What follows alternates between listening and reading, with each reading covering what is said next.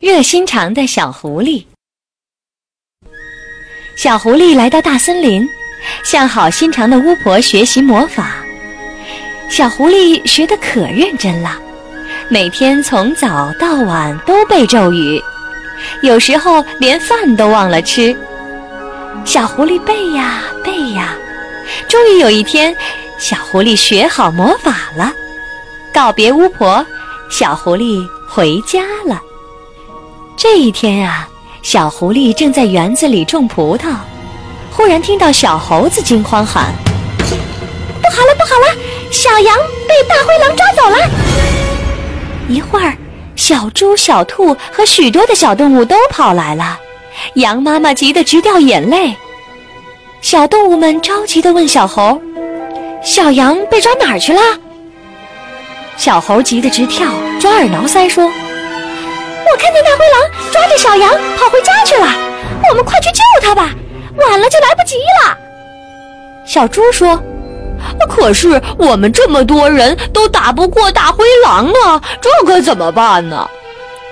还是小猴机灵，脑瓜子一转就想起小狐狸说：“小狐狸不是学过魔法吗？我们请他帮忙吧。”小动物们刚说完，就看见小狐狸跑来了。大老远的就喊：“大伙儿快带上工具，跟我去救小羊吧！”小动物们带上铁锹、木棍儿，来到大灰狼的家门口。小狐狸念起咒语来了。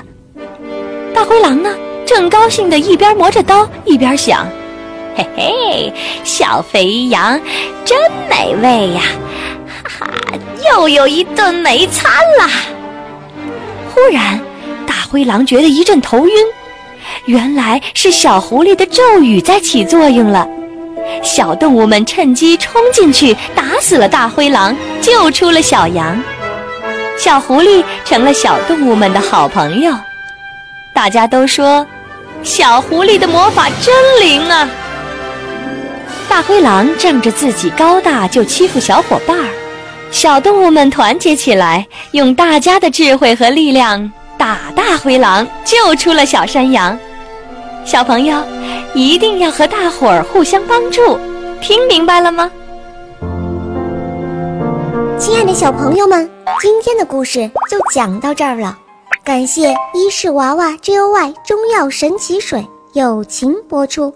伊氏娃娃 Joy 中药神奇水专注婴幼儿湿疹，奶癣，妈妈们再也不用担心孩子有湿疹了。